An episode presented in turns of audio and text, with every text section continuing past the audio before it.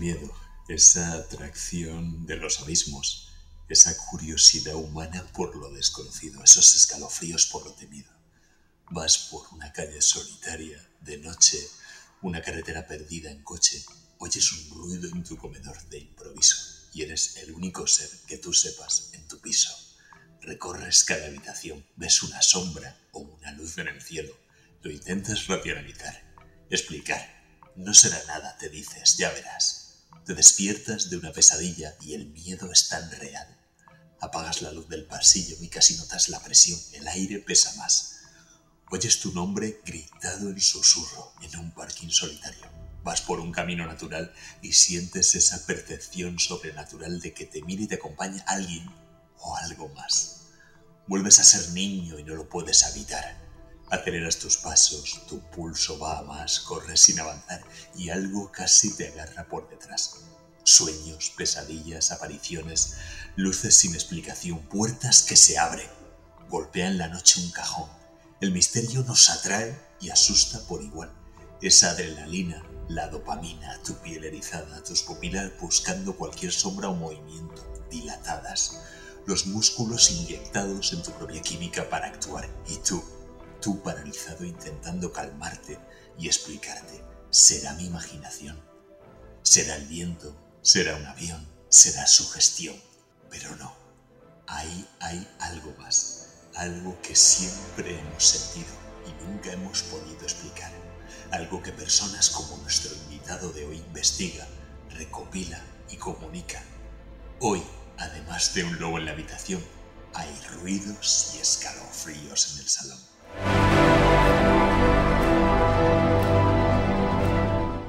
Tenemos como invitado Joaquín Abenza, ingeniero con 32 años de carrera y apasionado por el misterio y la investigación y divulgación en fenómenos extraños para psicología y ufología, colaborador de Iker Jiménez y Cuarto Milenio, creador y presentador del Último Peldaño y escritor recientemente de 50 lugares mágicos de la región de Murcia. Creo que no puede haber nada más práctico y ligado al mundo físico que la ingeniería. Por ello me encantaría darle la bienvenida y saber cómo un ingeniero empieza a atraerse por el mundo del misterio.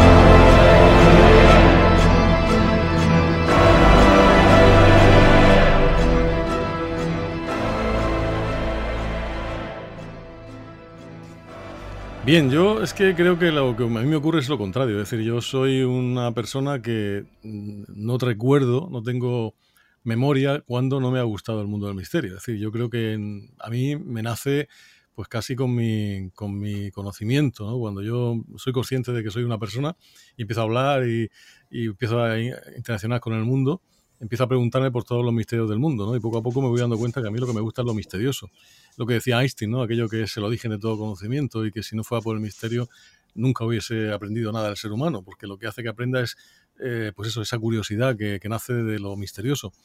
Por tanto, yo siempre me ha siempre desde que tengo uso de razón, eh, tengo interés por el misterio. Eh, y, desde muy joven, pues mm, por todos los misterios ya más o menos podemos decir que normalizados. Yo mm, recuerdo una conversación de mis padres, mi padre que estaba hablando con un tío mío sobre, eh, siendo yo pues un criajo, yo qué sé, no, sé los años que tenía, pero era muy pequeño, y recuerdo como mi padre decía, pues mm, me he enterado que no sé qué sitio un señor con un magnetófono ha grabado unas voces que pertenecían a los muertos. Bueno, eso yo me...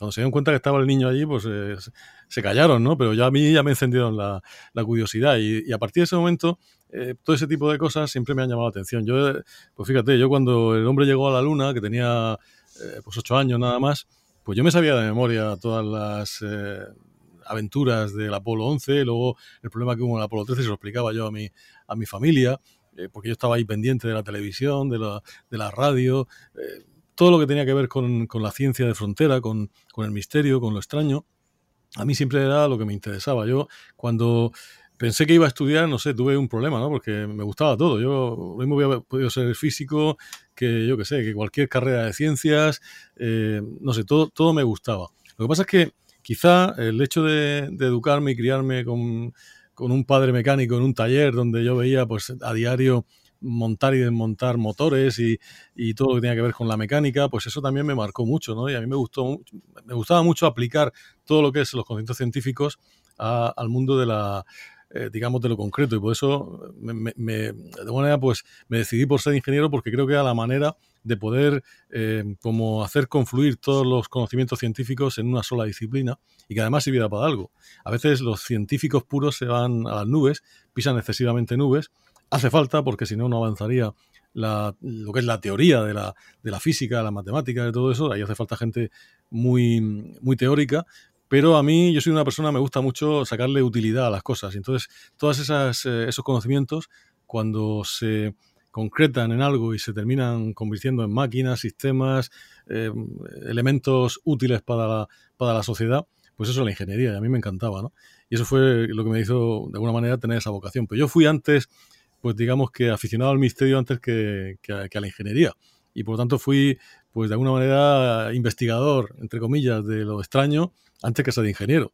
Y bueno, pues al final es que yo creo que tampoco hay mucha diferencia, porque un ingeniero no es más que un científico que aplica sus conocimientos para resolver problemas y sobre todo eh, busca los enigmas que hay en las máquinas, en eh, no sé, pues en las instalaciones para solucionarlos. Y eso es en definitiva lo que hace un investigador del misterio.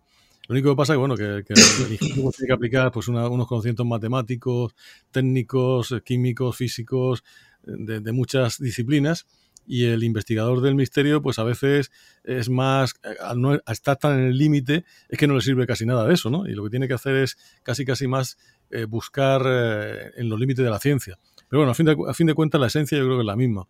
Luego podríamos decir, para resumir, que yo soy un investigador del misterio que terminó siendo ingeniero porque en definitiva lo que subyace por, eh, digamos, como base de ambas cosas es lo mismo, que es la pasión por lo desconocido.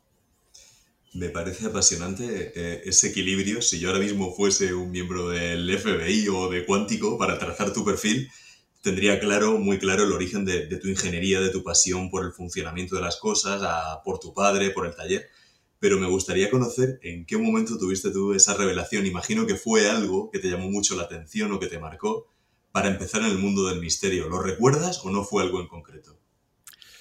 Eh, en realidad no hay un momento concreto. Como te comentaba antes, siempre había muchísimo interés. Lo que pasa es que quizá, bueno, es lo que te, lo que te he comentado antes en el mundo de la parapsicología, quizá esa conversación que yo escuché sobre el mundo de las psicofonías, pues me hizo de alguna manera ser un poco detonante. Y también, eh, pues todo, todo lo que es la carrera espacial. Es que, claro, eh, no se entiende, quien no ha vivido ese momento es difícil de entender. Pero tú imagínate para un chaval de 8 años ver a un ser humano poniendo un pie en un cuerpo distinto a la Tierra. Eso es algo que yo jamás voy a olvidar. Y eso me motivó mucho para el tema de la ufología, porque en aquel momento pensábamos que los ovnis eran lo mismo que, los Apolo, es decir, eran naves de otros planetas que venían a la Tierra a investigar. Hoy ya eh, probablemente ese concepto no lo tengamos tan claro, pero en aquel momento nadie lo dudaba. Y pensábamos que igual que Astron viaja a la Luna para ver qué hay en la Luna, pues otros Astron de origen, eh, no se sabe de qué planeta, venían a la Tierra a lo mismo. Y ese es un poco el concepto, ¿no? Y claro, el problema es que nunca entendíamos por qué no se comunicaban, por qué no había una relación eh, abierta con, la humanidad. Y de alguna forma, pues yo creo que eh, todo el tema del proyecto Apolo, que para mí fue fundamental, porque eh, sucedió en un momento en el que yo tenía esa, esa edad en la que estás hecho una esponja y que todo lo, captas y que, estás descubriendo el mundo. Y fíjate, pues si, si llegó, eh, si el Apolo 11, eh, pues eh, yo lo, viví con, con 8 años, pues de ahí al 17 pasaban muy poquitos años y yo todos los Apolos los viví en ese momento en el que yo me estaba formando, que mi cerebro se estaba formando de alguna manera hacia el conocimiento. Yo lo tengo ahí muy, muy arraigado. Para mí, pues eh, hablarme de Astron, de, de Aldrin, eh, de Irving y demás, pues es como hablar de gente de mi familia. Es que los, yo todos los días estaba leyendo sobre ellos, eh, viéndolos en televisión, escuchándoles. Y, bueno, la verdad es que para mí fue algo que me marcó muchísimo. Yo creo que, que todo, todo mi interés por, por lo que tiene que ver con, con el espacio, con, con, los ovnis, con todo eso, viene de, aquel momento de los Apolos. Y al mismo tiempo el mundo de la parapsicología, pues creo que viene de aquella conversación de mi padre, creo que fue con mi tío, en el que mi padre tampoco era muy aficionado a esas cosas, lo que pasa es que le llamó la atención y se lo contaba a mi tío como una curiosidad pues como, podía haber contado otra cosa, ¿no? Y dio la casualidad que estaba yo allí y escuché aquello. Y aquello pues me, me, sorprendió muchísimo y me hizo estar pensando durante mucho tiempo en si de verdad había una posibilidad de comunicarnos con el más allá. Luego me puse a investigar y me di cuenta que Edison, Tesla, Marconi, todos los grandes inventores, de los padres de la radio, de la televisión, de las, eh, de las comunicaciones a través de las ondas hercianas, todos habían tenido algo que ver con eso. todos en algún momento de su vida habían buscado una forma de contacto con lo que había al otro lado de la vida y utilizaban la tecnología para eso. De alguna forma era como, bueno, pues como darle sentido a muchas cosas y para mí, yo creo que esos dos, esos dos momentos fueron claves pues para lo que fue mi posterior eh, desarrollo intelectual y sobre todo mi, interés por el, por el mundo del misterio. Me parece fascinante y, ese análisis y, ese avance por el mundo que vas haciendo desde diferentes aspectos hasta conformar a lo que te dedicas y lo que te apasiona, eh, ese, ese mundo de la investigación que al final es curioso que se hayan acabado en un cajón de temas como la ufología, la parapsicología, todos esos misterios al final acaban en un mismo cajón o investigados por, por la gente, porque como parece que desde la ciencia, la ciencia común o desde la sociedad no se afrontan, ¿verdad? O se silencian o, se hace como si no existiesen. Cuando yo creo que ahora mismo cualquier persona que nos esté escuchando, cualquiera ha escuchado un ruido en su casa que no tenga una explicación, cualquiera ha visto algo en el cielo, cualquiera ha visto una sombra pasarle por delante que está seguro de que la ha visto y que no se la ha imaginado. Son cosas que, que es triste, ¿no? Que no se investiguen, que no se traten con la seriedad, que a lo mejor podrían darnos respuestas que, como decía Julio Verne, solo el tiempo dirá si esto es ciencia o es ficción, ¿no? Cierto, cierto. Eh, yo lo que pasa es que sigo pensando que por un lado está lo que dicen los poderes establecidos y por otro lado muy distinto está lo que hacen los poderes establecidos. A mí no me cabe duda de que todos estos fenómenos mm, se siguen investigando. En un momento en el que sí que sí que se les escapó, ¿no? Que lo estaban haciendo. Quizá más en, tras el telón de acero que aquí. Fíjate que ahora, ah, curiosamente, ¿no? Tenemos más información de lo que hicieron en la Unión Soviética en los años 50 sobre temas de parapsicología que probablemente lo que se hizo en Estados Unidos. Em, es curioso y es extraño, ¿no? Como supone una democracia a veces tapa más este tipo de, investigaciones que pues una dictadura comunista, como era en ese caso la Unión Soviética. Pero es verdad que en, ambos bloques estuve investigando siempre con, con, objetivos y fines bélicos, porque era lo que realmente motivaba a la gente. De hecho, también la llegada a la Luna pues tuvo detrás de sí una, una, guerra, ¿no? Una guerra fría en este caso, pero una guerra. Es decir, los, americanos no llegaron a la Luna por eh, interés científico, llegaron a la Luna porque querían quedarse por encima de los soviéticos. Y bueno, eso se da para hablar mucho y, mucho rato, ¿no? Porque hay una guerra oculta y igual que la hubo en el espacio, también la hubo en el mundo de la parapsicología. Sabemos perfectamente que los laboratorios soviéticos hicieron todo tipo de experimentación. Quizá porque al, caer la Unión Soviética y antes de que pasara todo esto de la guerra de Ucrania, que otra vez se ha vuelto un poco a un oscurantismo, pues hubo una cierta, un cierto grado de apertura, sobre todo después de la Glasnost y después de la era Gorbachev, en el que supimos muchas cosas. Y supimos todos los experimentos, o gran parte de los experimentos que se llevaban a cabo. Pero es que en los Estados Unidos también se hicieron. Eh, experimentos, eh, por ejemplo, hay, una, hay un libro fantástico que se llama Los hombres que miraban fijamente a las ovejas, bueno, pues hacían experimentos con lo, que se llama visión remota y, eh, digamos, control mental sobre cerebros para intentar, eh, bueno, se hacían experimentos eh, con animales intentando influenciar en, el, la, digamos, en la conducta del animal a través de poder mental, telequinesis, clarividencia, telepatía, todo eso se, estuvo haciendo en Estados Unidos. También se hizo, y esto fue muy curioso, pues lo que se llaman los experimentos que, como he comentado, visión remota, es decir, de, un grupo de, personas sensibles capaces de ver eh, a distancia, a través de poderes de, de pues en, lugares donde el enemigo podía estar llevando a cabo pues una acción. ¿no? Por ejemplo, imagínate que, un grupo de, de se, se concentran en qué está haciendo, qué estaba haciendo Bin Laden pues la noche antes de que fueran a por él si sabían dónde estaba, si sabían cómo se movía, sabían lo que estaba haciendo, tenían mucha probabilidad de cogerlo en el momento más vulnerable. De todo eso se ha hablado, ¿no? Y, se han hecho esos experimentos. Em, recordamos un proyecto que nunca reconocían los Estados Unidos, el proyecto Nautilus, que era de, telepatía y se dice que incluso algunos de, los, de las misiones Apolo participaron en aquel proyecto, es decir, era hacer transmisión de pensamiento a lugares muy lejanos. Una de ellas fue en un submarino, el submarino Nautilus, de ahí el nombre, bajo las, los, los, hielos polares y el otro, el otro eh, elemento estaba en una de las cápsulas Apolo. Y parece ser que sí que hubo un buen resultado de transmitir imágenes, eh, de transmitir eh, conceptos, de alguna manera, pues para ver que la telepatía no es una, realmente es un hecho, ¿no? Y eso se, se, se experimentó así, se sigue experimentando. ¿Qué ocurre?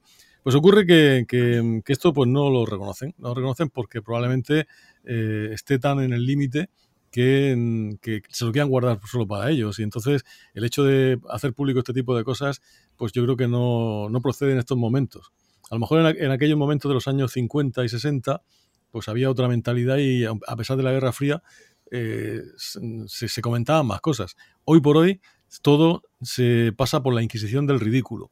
Hoy no se le quema, no se queman las brujas en la hoguera. Hoy se, se queman las brujas en las redes sociales. Es decir, tú sales diciendo algo, pues que es tu opinión, o simplemente eh, diciendo que estás haciendo algo, y ahí yo estoy convencido de que, evidentemente, hay, hay mucha, mucha, uh, muchas personas eh, voluntarias que, que, que, hacen de palmeros de aquellos que, sin ser voluntarios, sino que utilizan, son utilizados por los poderes establecidos, inician el linchamiento, la quema en la hoguera de las redes sociales de aquellas personas que dicen algo que molesta o que puede poner en peligro el, digamos, el régimen o el poder establecido.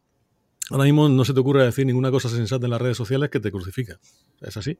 Cualquier chorrada que digas, pues te podrán tener, podrás tener gente que se reirá, gente que pondrá caritas, no pasa nada. Pero como tú digas una verdad como un templo que no esté en la línea de los gobiernos del mundo, y aquí no me da igual la izquierda, la derecha y el centro, o sea, no, yo ya es que creo que la política no tiene nada que ver con esto, son intereses, pues te van a crucificar, porque no quieren que nadie se salga del redil. Y en estos momentos, pues eh, quitando a Pedro Reverte, que tiene pues patente de corso y el hombre puede decir lo que quiera, pero también le, también le dan, pero el resto, cualquier persona normal que diga algo, le cierran la cuenta, le, bueno, le hacen 20.000 cosas y lo, y lo crucifican para que no vaya a ser que pensemos por nuestra cuenta, que es lo, lo verdaderamente terrible que, y lo que no quiere ningún poder establecido en estos momentos que hagamos, ¿no? Quieren que sigamos, eh, pues eso, eh, comiendo el soma que, que, nos lleva pues a, a, ese mundo, a, ese mundo, feliz, a ese mundo feliz que es lo que, que, es lo que hay.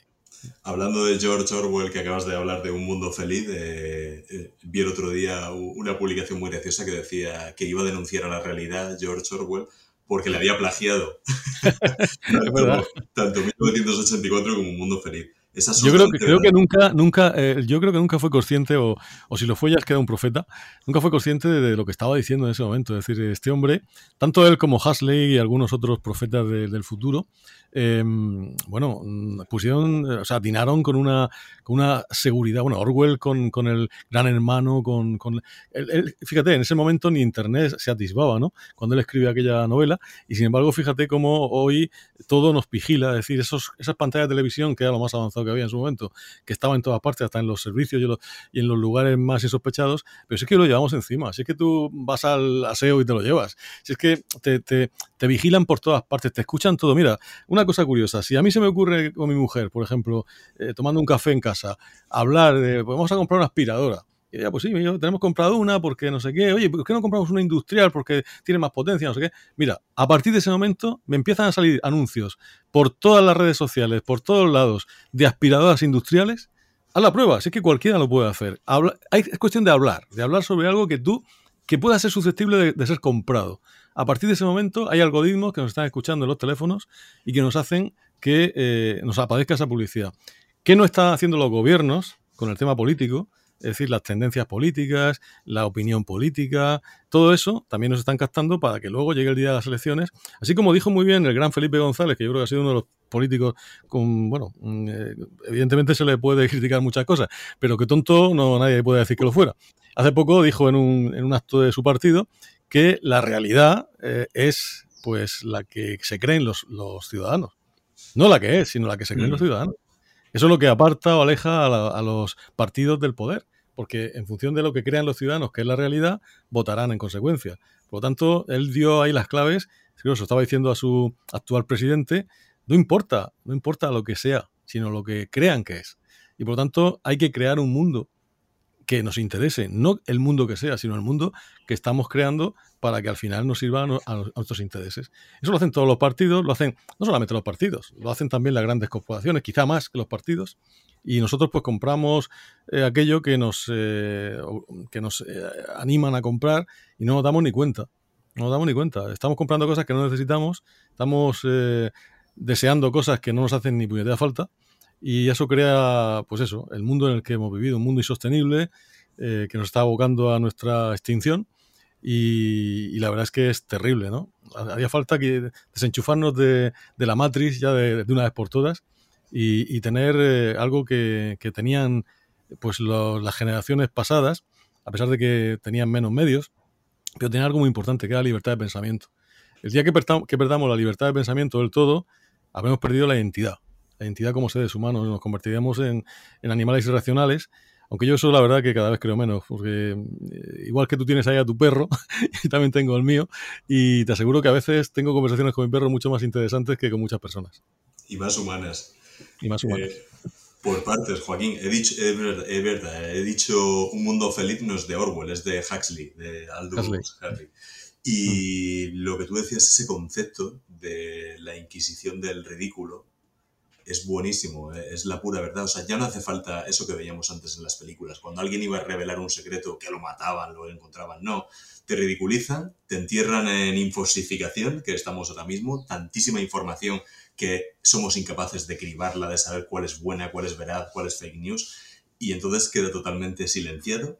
Y luego ya la selección y el dicho de algo que contamos mil veces o que los ciudadanos se creen como muy bien has dicho, al final es lo que vale, aunque no tenga nada que ver con la realidad. A mí me llamaba mucho la atención Obama al llegar a la presidencia, que era un tipo joven, con buena planta y todo, y lo ves después de los dos, tres primeros años con unas canas. ¿Qué información o qué presión no llegaría a esa cabeza para, para ese envejecimiento brutal? Los secretos que, que tenemos que tener ocultos son tremendos. Y me gustaría que avanzásemos un poquito, igual que tenemos cosas muy malas, que las tenemos, también tenemos cosas muy buenas y tú que eres colaborador habitual de Iker Jiménez, hay una cosa que, que él dice que a mí me parece muy verdad que ahora mismo en cualquier parte del mundo tenemos herramientas a nivel usuario maravillosas para contar historias, para difundir, para comunicar. Y eso es una parte buena que tenemos. Y tú es algo que llevas haciendo desde hace muchísimo tiempo y me gustaría saber cómo pasas de, tu ingeniería, de esa pasión que tenías desde niño por investigar, por documentar, y cómo comienzas a, a difundir. ¿Cómo, ¿Cómo fue ese paso? ¿Cómo empiezan esas primeras investigaciones que imagino que tendrían un sabor muy especial? Pues sí, ya, la verdad es que yo pasé pues toda mi adolescencia eh, investigando, es decir, eh, porque cuando yo, tenía, pues creo que a 14 o 15 años, fundamos un centro, que era el Centro de Investigadores de Fenómenos Extraños, un grupo de, amigos. Entonces yo vivía en Archena, pues unos chavales de Archena de 15, 16 años montamos pues eso, una, una asociación y que se dedicaba a eso precisamente, a investigar, a recopilar cosas, a organizar también actos divulgativos, eh, contábamos, eh, hacíamos conferencias, eh, publicábamos boletines con, con fotocopias y de alguna manera lo que intentábamos era, pues eso, investigar en la medida de lo posible y al mismo tiempo también darlo a conocer. Eso estuvo pues durante un tiempo, fue quizá pues mi formación ¿no? como investigador y llega un momento en el que yo descubro algo muy, muy bonito, y es que em, yo nunca he tenido, o sea, nunca, nunca se me ha ocurrido ser periodista, porque la verdad es que mi vocación era siempre la ingeniería. Pero tú que es de raza, es periodista de raza, sabes que eh, todos tenemos dentro una persona que quiere contar historias. Eh, algunos os dedicáis en cuerpo y alma a eso y otros lo hacemos de manera complementaria. Ese es mi caso. Yo necesito contar las historias. Eh, necesito comunicarme, necesito que eso que yo descubro, que aprendo, que, que busco, no me lo quiero quedar para mí, quiero contárselo a mis semejantes. Y descubrí que para mí era un gran placer eh, combinar la música, la palabra, el colorido que tiene ese medio maravilloso que es la radio. Y entonces, pues, eh, empecé a hacer cositas en la radio. Em, hice algo con, con, la cadena SER siendo muy joven, eh, participando en algunos programas de fines de semana. También monté una radio en, allí en Archena. Eh, primero empecé con una radio pirata en mi, casa, como, como muchos, ¿no? Eh, una cosa que te escuchaban en el barrio y poco más. Y luego, pues, montamos una radio ya más seria, Radio Archena, en aquel momento, un grupo de chavales eh, gente, pues mira, pues como Encarna Talavera, que estaba allí, que empezó con nosotros, por ejemplo, y gente de, ese, de esa, digamos, de ese nivel, que algunos de ellos han terminado eh, pues siendo profesionales eh, en cuerpo y alma, ya muy buenos del mundo de los medios de comunicación, y otros pues no hemos terminado exactamente así, pero tampoco hemos estado muy lejos, ¿no? Y en mi caso, pues yo decidí que me gustaba mucho contar el mundo del misterio a través de la radio. Y así fue como nació la posibilidad de hacer el último año, porque, bueno, cuando se creó Onda Regional, en el año, en diciembre de 1990, pues eh, la persona que me había, que a la cual yo había presentado un programa de, perdón, un proyecto de programa en la SER, que entonces era jefe de programas en la cadena SER, pues terminaba siendo el director general de, Onda Regional, Valentín Contreras. Y él se acordó de mí. Entonces, pues me mandó llamar, eh, fui por allí y dijo, oye, ¿tú quieres hacer un programa aquí de estas cosas que a ti te gustan? Y te digo, pues no me lo digas dos veces. Y nació el último peldaño. Y desde entonces, desde el año 1991, concretamente desde el mes de febrero, que fue cuando comenzamos, hasta hoy, pues hemos estado ahí en la radio pública de la región de Murcia, eh, sacando cada, cada viernes pues un programa de dos horas en el que intentamos dar a conocer investigaciones, noticias, sucesos, todo lo que tiene que ver con el mundo de la psicología, de la ufología, de las ciencias de frontera, pues para que los oyentes estén informados y al mismo tiempo nosotros también de alguna manera pues eh, satisfagamos esa, esa, necesidad que tenemos de, poder comunicarnos y de poder dar a conocer todo eso que, aprendemos, ¿no?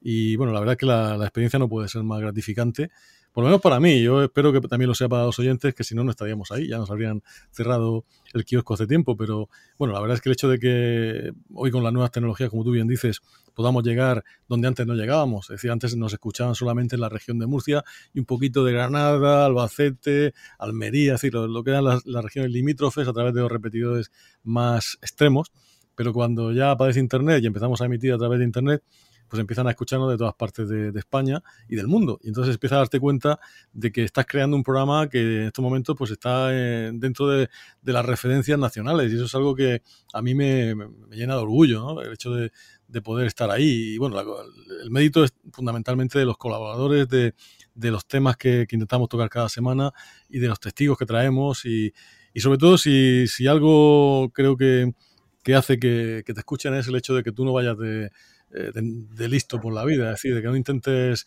eh, darle explicación a todo, sino que realmente eh, investigues hasta donde puedas y seas honesto con los oyentes y le cuentes lo que has investigado, lo que has descubierto y lo que no, pues se queda como misterio. Y estamos, ya digo, desde hace pues eso, casi 32 años, pues llevando a cabo una, pues una labor de divulgación. Yo me lo paso maravillosamente bien, es, es mi segunda vocación por supuesto, con todo mi respeto para los profesionales del medio, a los cuales jamás le, intentaré enmendar la plana. A mí no se me va a ocurrir hacer un informativo, pueden estar tranquilos. Pero en este mundillo del misterio reconozco y creo que, lo hacemos medianamente bien y, bueno, pues estamos ahí eh, ofreciendo algo que interesa y que se sigue escuchando después de tanto tiempo. Yo la verdad que llevo muchos años escuchándote, disfrutando. Aprovecho para recomendarles eh, el último peldaño. Lo pueden encontrar eh, en iVoox perfectamente. Ya tienen muchísimos capítulos, muchísimo contenido.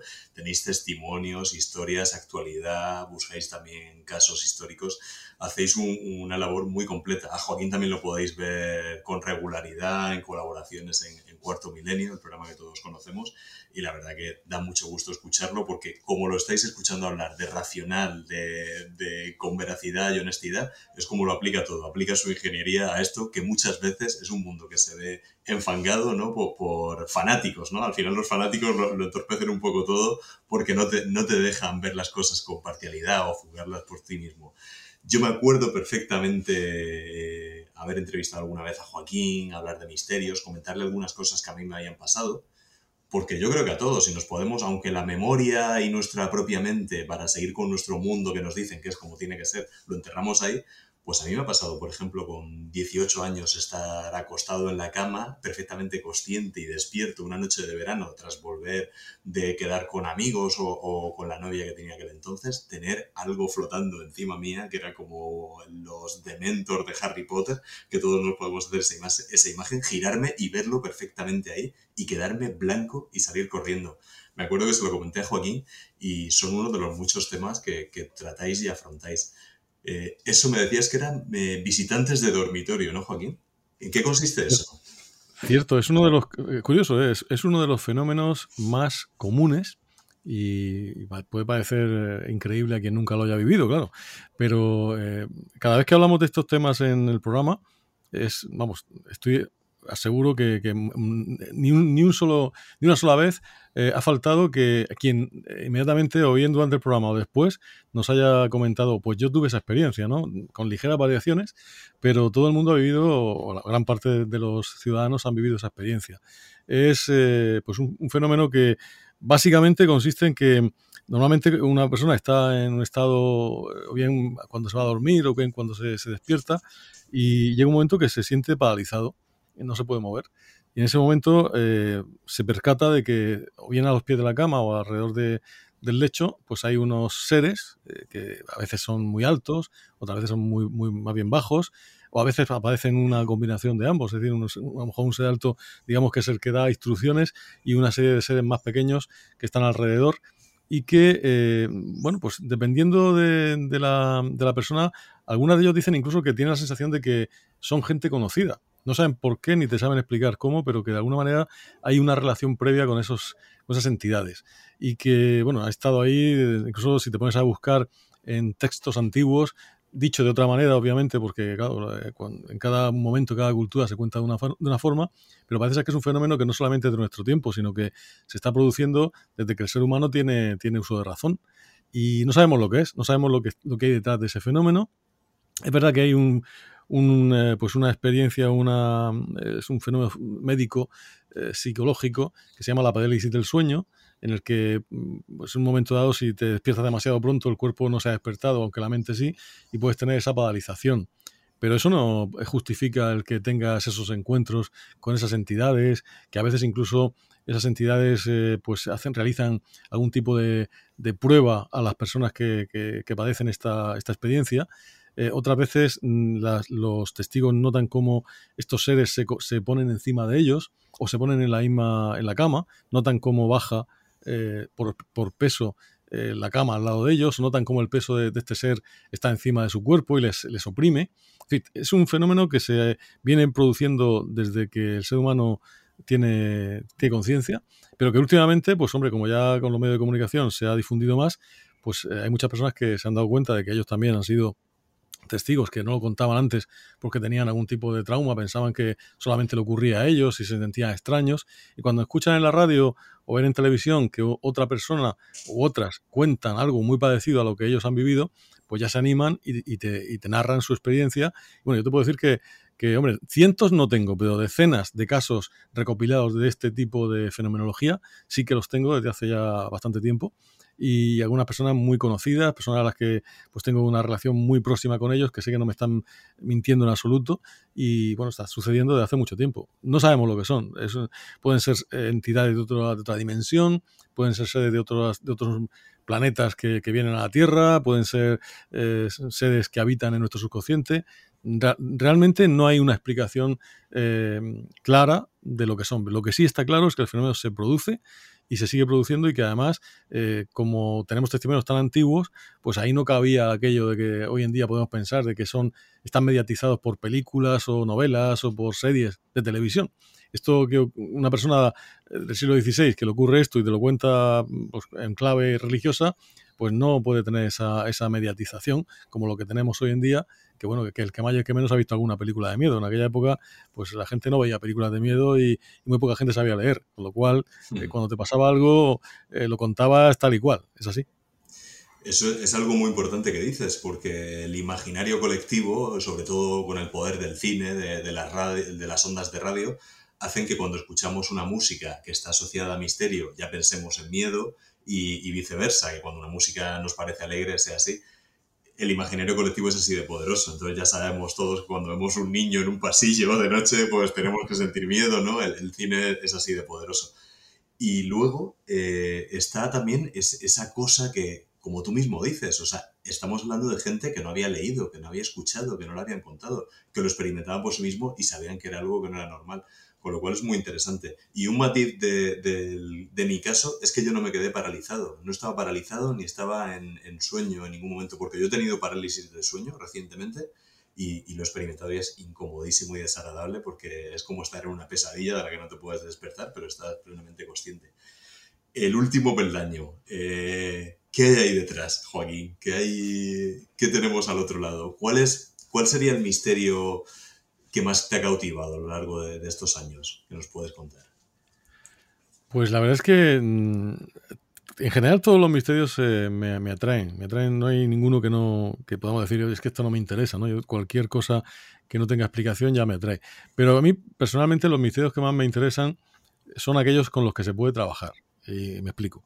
Es decir, en los casos de ovnis, por ejemplo, pues tienes que esperar que, sucedan. No se pueden provocar. No puedes eh, hacer un experimento para ver si los casos tienen un origen y tú puedes provocar ese caso. Tienes que ir siempre a investigar al testigo. Yo creo que los, casos, por ejemplo, de ufología se parecen más a una investigación de tipo criminológico, es decir, donde tú vas después de que ha sucedido algo y vas a intentar aclarar un suceso que a una investigación científica en la que tú puedas hacer lo que el método científico llama eh, proponer hipótesis, eh, ensayarlas y estudiar resultados.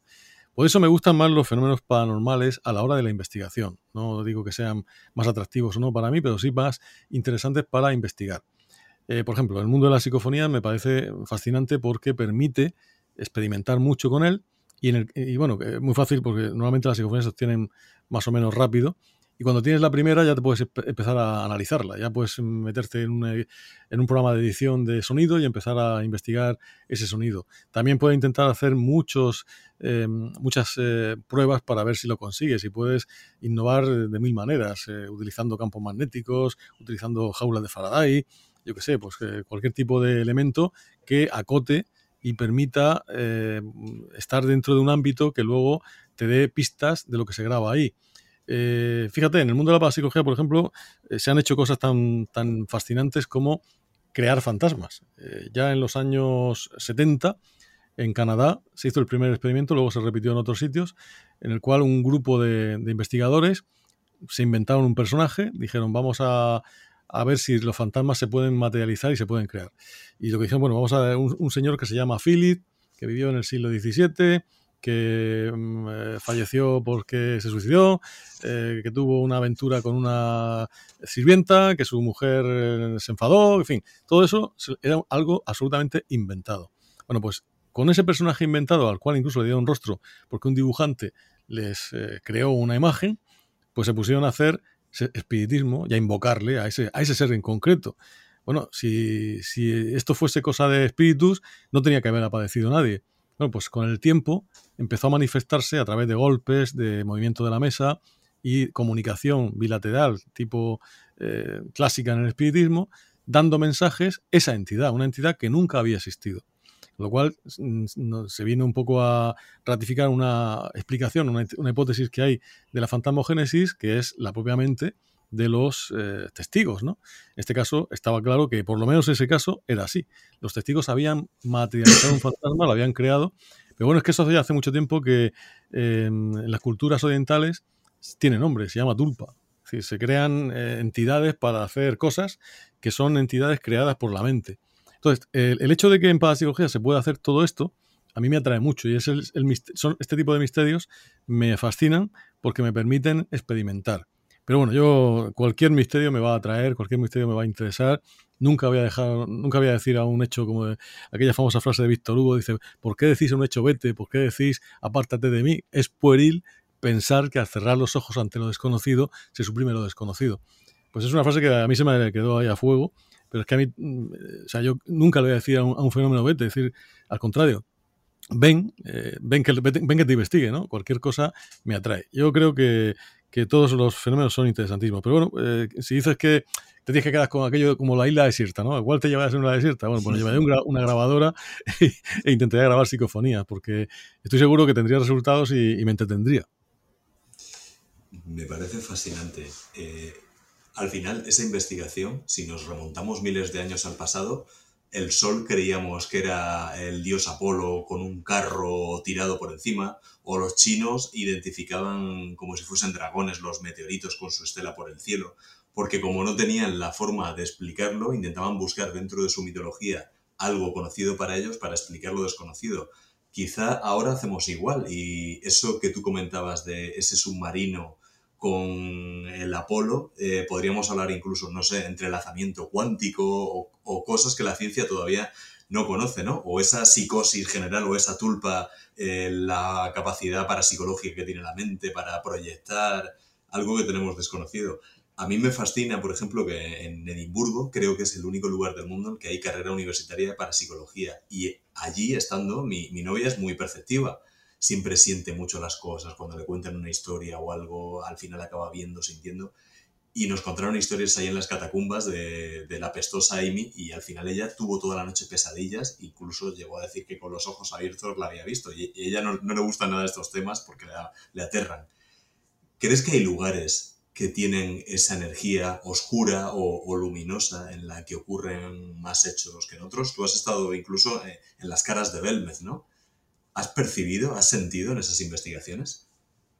Totalmente, totalmente. Mira, yo creo que, mm, que la energía con la que sentimos las cosas y lo que generamos no se, evidentemente la energía nunca, vamos, pues una de las primeras leyes de la termodinámica, no se destruye. Es decir, la energía ya sabes que ni se crea ni se destruye, simplemente se transforma.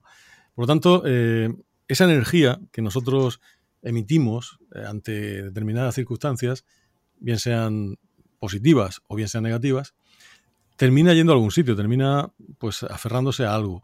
Yo estoy convencido que en lugares donde han ocurrido cosas y donde han ido muchas personas atraídas por esas cosas, se va quedando una impregnación eh, en estos momentos no te podría decir de qué tipo, porque no lo sé. Y, pero sí que es verdad que creo que algo de eso tiene que haber, porque es curioso, y tú nombrabas la, la, las cadas de Belmez, pues yo, yo estuve en la, en la, casa de las cadas de Belmez, he estado en dos ocasiones. Eh, la primera vez tuve la suerte de poder conocer y estar todo un día con la, con la dueña, con la, para mí la detonante, el catalizador de todo este fenómeno, María Gómez Cámara. Y yo estoy convencido de que lo que sucedió allí pues fue eso, fue un, una carga energética. Ahí se provocó algo que tiene un origen pues probablemente emocional, que tiene que ver con la guerra, que tiene que ver con familias, que tiene que ver con las cosas más primarias del ser humano, ¿no? Los problemas familiares y, en este caso una guerra civil. Y eso terminó impregnándose en un lugar que ya de por sí tenía el abono necesario para que eso pasara. Mira, hay una cosa, y en el libro lo, lo, lo, cuento, hay una cosa que es la energía telúrica de los lugares. Independientemente de que haya pasado algo o no en un lugar, por probablemente razones de tipo piezoeléctrico o de tipo geológico o de corrientes eh, de agua o no sé de qué, pues existen unas energías que algunas personas perciben y otras no. O bien que algunas personas perciben positivamente y otras negativamente. Eh, el caso del Monte Arabí, por ejemplo, que lo, que lo trato en el libro, o el, Monte del Carmolí en la, región de Murcia, pero hay mucho más, el Monte Avantos en Madrid, el Montserrat en Cataluña, eh, el Teide en, las Canarias. Eh, cuando vas ahí, eh, tú notas algo y hay gente que tenemos esa capacidad de notarlo y otros que no la tienen. Incluso hay personas que notamos cosas positivas y otras negativas. Y me pasa mucho, bueno, José, mi mujer, eh, en el sitio donde a mí me, la energía me, me, da vitalidad, a ella le puede dar todo lo contrario, incluso eh, necesidad de irse de allí. Entonces yo creo que si en uno de esos lugares que ya de por sí tienen esa capacidad para manifestar una energía que hoy no podemos medir, pero eso no quiere decir que no exista. Hace, hasta hace poco nadie podía medir las ondas de radio y estaban ahí, están toda la vida. Eh, si esa energía tú la modulas con eh, algún tipo de manipulación que la mente o el cerebro o, nuestra, no sé, nuestra aura, no sé, no sé de dónde, porque esto hoy en día no lo sabe nadie, pero parece ser que por ahí van los tiros. Si nosotros somos capaces de dejar en, esa, en esos lugares eh, esos mensajes en forma energética, luego esos mensajes generan este tipo de fenomenología, que a veces es eh, de tipo parapsíquico, es decir, las personas que llegan la captan, y otras veces de tipo parafísico, que son los aparatos, la tecnología, la que es capaz de captarla. En Belmez, para mí es uno de esos grandes ejemplos. María Gómez Cámara tenía un secreto, yo creo que sé de qué va, pero no tengo las pruebas y por lo tanto no lo voy a decir hasta que no las tenga. Pero ella tenía un secreto eh, que ocurrió ahí, que le provocó pues una, un sentimiento de culpa muy grande. Ese sentimiento de culpa probablemente lo proyectó a través de, su energía vital, que era muy fuerte, eh, hacia, hacia, un entorno, el entorno de esa casa, que además tiene unas corrientes de agua por debajo eh, fortísimas, eh, está, eso está clarísimo y demostrado, se quedó ahí y pues todo el que va, de alguna manera, pues es receptor de las cosas que se, se grabaron ahí en su momento. Y así nace, bajo mi punto de vista, ese fenómeno que se ha estado desarrollando durante tanto tiempo y que eh, bueno, pues ha dado lugar a psicofonías, teleplastias, eh, apariciones de luces y, demás. Y, bueno, pues en otros sitios, pues eh, otras cosas, ¿no? Quizás este sea el fenómeno más conocido que tenemos en España, pero hay en cualquier lugar, en cualquier pueblo, te vas a encontrar fenómenos así que tienen que ver con, con personas que en un momento dado han dejado su impronta y al mismo tiempo con entornos que reciben esa impronta, que son están abonados correctamente para poder germinar el fenómeno y el fenómeno se, termina germinando porque se dan las circunstancias necesarias para que eso pase. Eh, yo estoy convencido ¿eh? y de hecho la, experimentación que hemos llevado a cabo en sitios como ese, pues nos, de alguna manera nos, ratifica. Fíjate, con, por poner ya un ejemplo para acabar esta parte, es María Gómez Cámara, la, cuando estuvimos con ella le dijimos, eh, bueno, aparte esto, nosotros estuvimos grabando todo el día que estuvimos con ella y no te puedes imaginar la cantidad de voces que salieron en todas las grabadoras que llevábamos, algo que no sucede en ningún otro sitio. Pero es que cuando ella, que ella ahí no sabía que estábamos grabando, porque estábamos grabando solamente pues, para no tener que estar tomando notas. Pero cuando le decimos, eh, María, vamos a poner una grabadora, le vamos a pedir a usted que le, pregunte algo a las voces. Y entonces ella dice, ¿por qué estáis aquí en mi casa? Y todo decide eso ella, aparece una voz fortísima que dice María, pero con una claridad absoluta. Y lo curioso es que investigando esa grabación, porque siempre este tipo de cosas me gusta hacerlas, invierto la señal, invierto la onda, y esa María, dicha en sentido, digamos, a, derechas o en sentido convencional, cuando le da la vuelta, decía mi alma. Y lo decía perfectamente.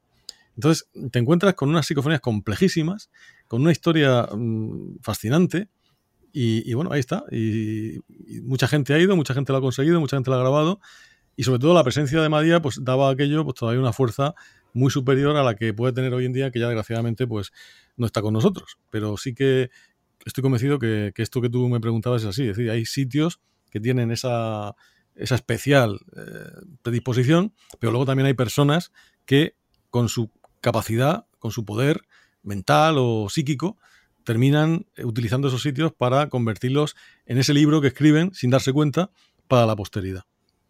Al final eh, nos pasa a todos cuando vamos en el coche eh, no sé si hemos hecho la prueba, vas por carretera, eh, por zona de montaña, se va la radio y dependiendo de cómo muevas tú la mano o no, eh, el cuerpo humano es una antena, es, una toma de tierra, traemos la frecuencia.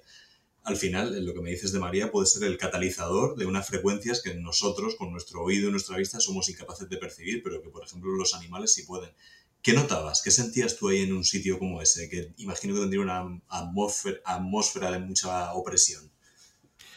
Pues, eh, hombre, entrar allí, no sé, ahí quizá la subjetividad tuvo mucho que ver porque, claro, yo, para mí, la, tú piensas que en el año 1973 que aparece toda esta historia, eh, pues ya un crío muy jovencito y yo me llevo un susto como todos los, los de mi generación y escuchan eh, en un telediario, porque estas cosas no las cuentan los telediarios, pero en aquella época sí, y te cuentan en el telediario un locutor muy serio de la época oscura y eh, televisión en blanco y negro, que en un pueblo de la provincia de Jaén unas caras han aparecido en un fogón y luego a los pocos días te dicen que esas caras hablaban. Claro, es que también se tergiversó un poco la cosa.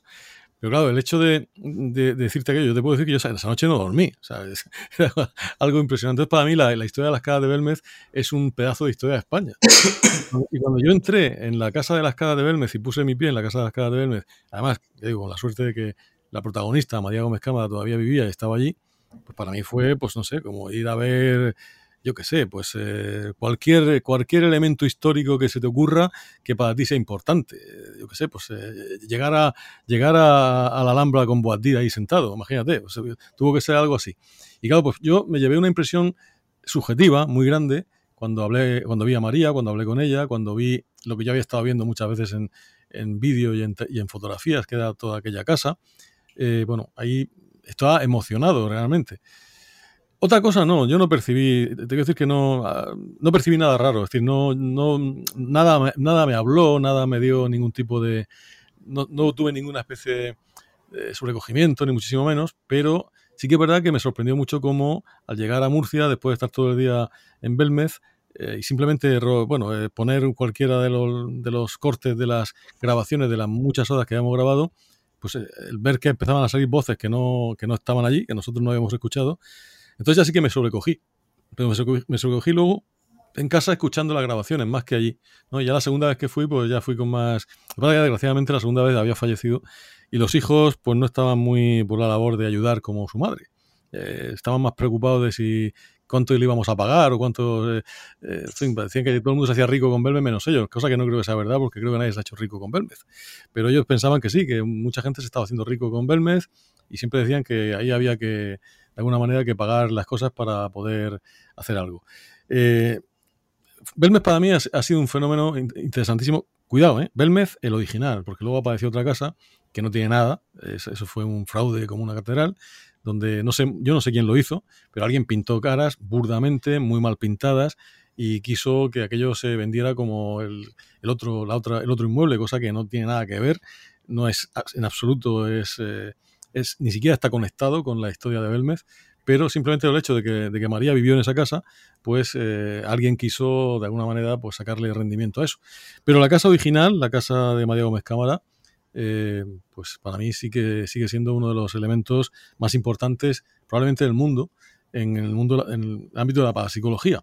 Y, bueno, yo ahí tuve más que, o sea, a lo mejor también se, si no hubiese tenido esa sensación de estar viviendo un momento, en o sea, de, pisar un lugar histórico, a lo mejor sí que hubiese sentido otra cosa, ¿no? Hubiera tenido más abiertos los sentidos en, en otro aspecto, ¿no? Que a veces me ha pasado. Pero allí no, allí yo estaba muy emocionado por, entrar en un, pedazo de historia de España y por conocer a una, persona que, bueno, que está escrita con mayúsculas en los anales de la psicología mundial, como, como era María Gómez Cámara. Y bueno, ahí eh, eso fue lo que sentí. Joaquín, eh, me has nombrado el Monte Arabí, me has hablado del Carmolí, Tú acabas de publicar un libro de lugares, 50 lugares mágicos en la región de Murcia. ¿Se llama así exactamente o cómo se llama para que la gente lo pueda encontrar? Sí, se llama 50, lugares mágicos en la región de Murcia, efectivamente, sí. Háblanos, danos un par de pinceladas, cuéntanos un poquito, haznos ahí, como decimos en comunicación, de, cebo para que la gente se lance a devorarlo, porque la región de Murcia, eh, yo no sé si es por el tema que tú hablabas ahora mismo, cuando el agua pasa por debajo de esa casa, hay lugares que por energías, por su colocación en el planeta, no olvidemos que la región de Murcia está sobre, sobre placas tectónicas, sobre el bloque euroasiático y el africano. Esas fricciones, esa energía, no sé si tienen algo que ver. El Mediterráneo, la proximidad, el choque de culturas, todo lo que ha ocurrido en la región de Murcia ha convertido que sea un lugar muy mágico en el que ocurren desde fenómenos ufológicos, de espíritus en castillos antiguos. Yo, trabajando como periodista sin dedicarme al misterio, me he encontrado misterios por todas partes y cosas muy extrañas. Háblanos un poquito de, tu libro. Pues mira, 50 eh, lugares mágicos de la región de Murcia es un libro que forma parte de una colección que Editorial Sidonia pues sacó, eh, empezó hace ya tiempo y que pretendía eh, precisamente dar a conocer enclaves Mm, especiales de toda España y bueno, pues lo hizo por comunidades autónomas. Yo tuve la oportunidad, como dentro del último peldaño, de entrevistar a algunos de los autores de otras, otros libros de otras comunidades, pues de Asturias, de Galicia, País Vasco, Cataluña, y yo pensaba, digo, bueno, es que tenía que haber un, libro de, Murcia porque nuestra región no tiene nada que envidiarle al resto de comunidades autónomas de España, tiene, para ser más pequeñita que otras, tiene una gran cantidad de, fenómenos, de lugares que podrían corresponderse a la definición, que de alguna manera pues eh, se entiende por mágico, porque no solamente mágico es eh, pues algo que tenga que ver con fenómenos extraños, mágico es todo aquello que es asombroso. Y el, libro pues lo que hace es que recoge como cinco bloques de lugares. Puedo decir que el primer lugar son lugares donde ha habido apariciones y prodigios. Es decir, es curioso que hasta hace muy poco cualquier fenómeno extraño que sucedía en un lugar pues eh, tenía solamente dos, posibilidades de explicación. O era eh, divino o era demoníaco. Bueno, pues es así. Es decir, eh, si, o era el diablo que había hecho no sé qué, o era la Virgen, o era, yo qué sé, San, el santo de turno, ¿no? Y claro, en la región de Murcia también tenemos esos lugares. Tenemos lugares donde ha habido apariciones, donde ha habido pues eso, santos, deidades que se, han, que se han aparecido. Entonces el libro recoge algunos de esos lugares muy importantes y eh, bueno, de alguna manera, pues yo en el libro lo que intento primero es contar, contar la, leyenda. De hecho, en el prólogo lo digo, que un poco eh, parafraseando a John Ford con aquella, frase, la famosa película del hombre que mató a Liberty Balance, ¿no? Cuando dicen aquello de que, bueno, entre la, entre la verdad y la leyenda, pues cuando es más divertida la leyenda, ruedo la leyenda o, escribo la leyenda, En este caso, mm, yo siempre he puesto la leyenda en primer lugar, pero nunca he abandonado la historia. Es decir, que eh, el libro, cada capítulo, cuenta las leyendas, cuenta el mito y luego intenta darle explicación al mito. Es decir, si eso a mí se me ocurre que puede ser por no sé qué cosa, pues lo cuento en el libro. Pero sin quitarle mérito a la leyenda, que la leyenda para mí forma parte de la cultura igual que, la historia. Me parece tan importante en, la formación de, la personalidad de, las, de, los pueblos que creo que sin sus, leyendas mm, los pueblos no serían lo que son. Es decir, eh, forjan el carácter del pueblo a lo mejor a veces mucho más que la propia historia. Entonces, de alguna manera, en primer lugar, eh, meto ese bloque de, lugares donde hay apariciones y prodigios. Luego, mm, cojo un segundo bloque que es lugares con misterio, que ahí sí que todos son fenómenos extraños. Lugares donde han aparecido ovnis, eh, fantasmas, eh, casas encantadas, historias que ¿Qué, lugares, ¿Qué lugares va a poder encontrar ahí la gente? bueno, pues mira, no suenan. En los lugares con misterio, pues mira, la isla del varón, por ejemplo, donde está la famosa leyenda de la princesa rusa, eh, el lugar de la nodia del rapao en, Lorquí, donde apareció el cuerpo sin vida de la iluminada de la Algaida, donde también se cuenta la historia de la iluminada y todos sus prodigios, el Palacio de los Saavedra en la ciudad de Murcia, con su famosa leyenda del duende, eh, la base de los Alcázares, donde yo tuve incluso la posibilidad de sufrir, eh, entre comillas, concretamente en el Museo Aeronáutico, que no formaba parte directamente de la base, pero está justo al, lado de la base, y sí que pude entrevistar pues, a soldados y oficiales que tuvieron experiencias eh, dentro de la base pues, de apariciones de humanoides, de seres que, que, que, aparecían y desaparecían, de luces, de ventanas que se abren y se cierran. Eh, pues, por ejemplo, que te voy a decir yo, el famoso eh, hospital de Sierra Espuña, que, bueno, pues aunque nunca se ha constatado evidencias eh, con ningún tipo de registro que podamos demostrar, pero sí que tiene una gran cantidad de testimonios de personas que dicen que han vivido historias extrañas.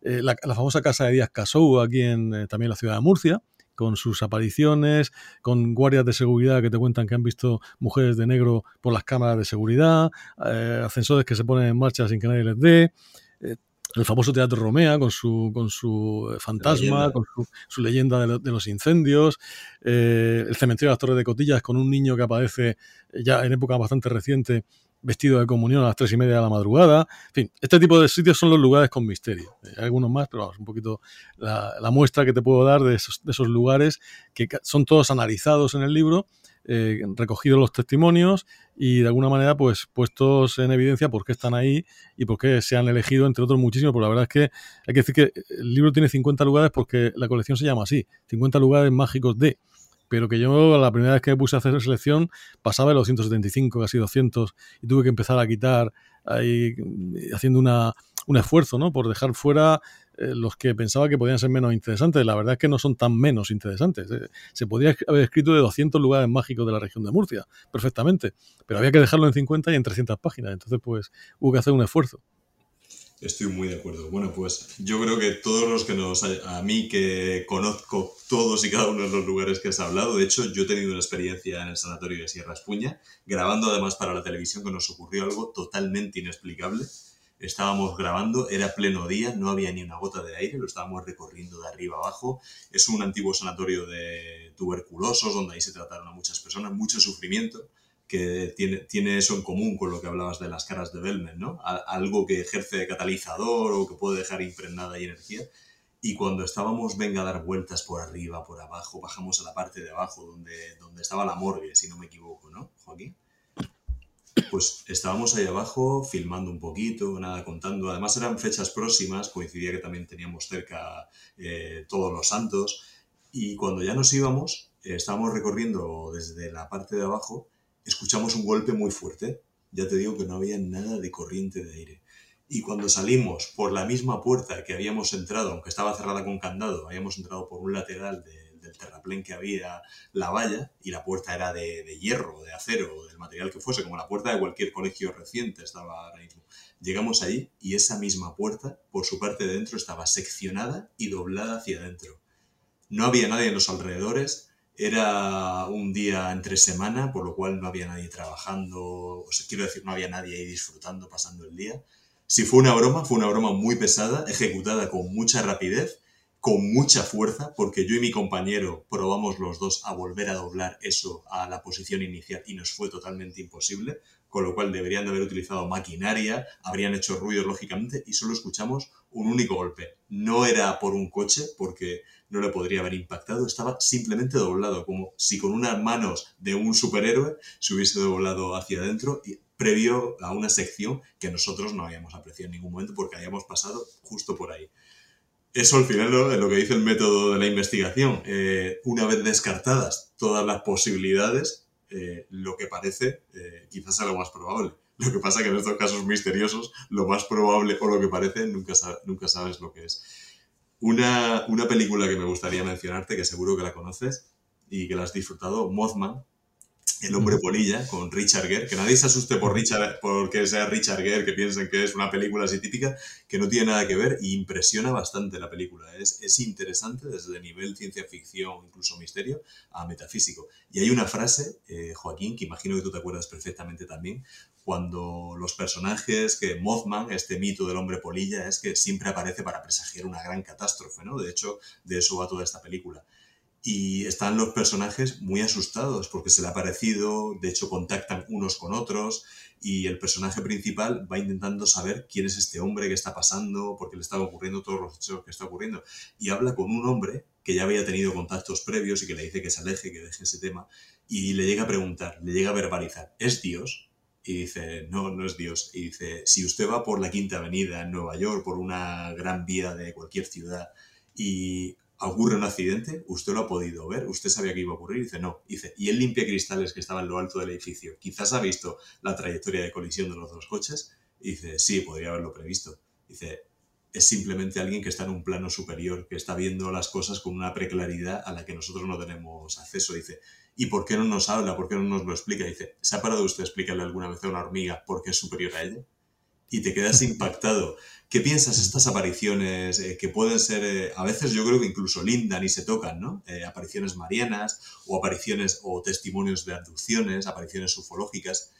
¿Qué piensas tú que es? ¿Qué, en base a la experiencia, a los cientos de testimonios que has tenido, ¿qué crees que hay a raíz de eso?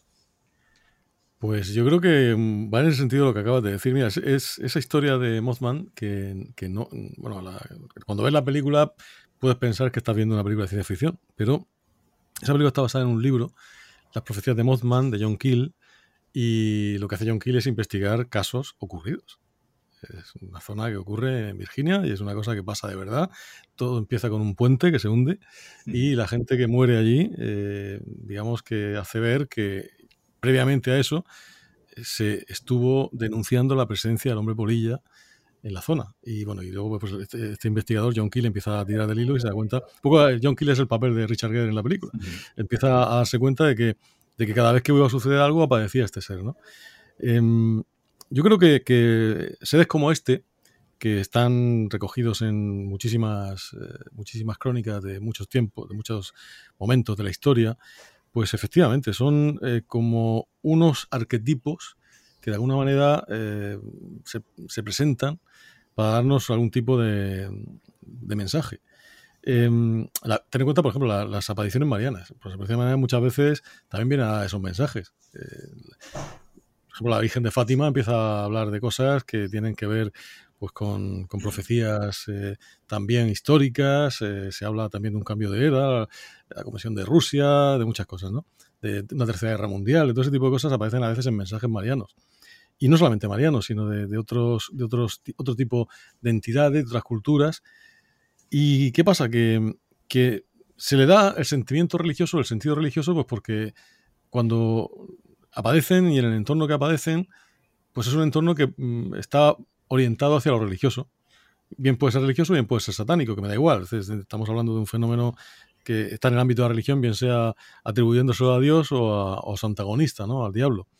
Pero si nos vamos a otras culturas o a otros momentos de la historia, pues pueden ser perfectamente pues otra, otro tipo de, figuras las que aparecen ahí. Yo estoy convencido de que, de que muchos de, los, eh, de las apariciones de la Virgen, que están eh, incluso admitidas por la Iglesia, pues si sucediese nada mismo, serían, formarían parte de un dossier de un ufólogo, de un avistamiento de, una, de un humanoide. Eh, que si te pones a, simplemente las primeras actas de, de, Fátima hablaban de, un, de una figura que llevaba así como una especie de. La descripción que hacen las niñas era más bien parecido al, al muñeco de Michelin que a una, que una virgen.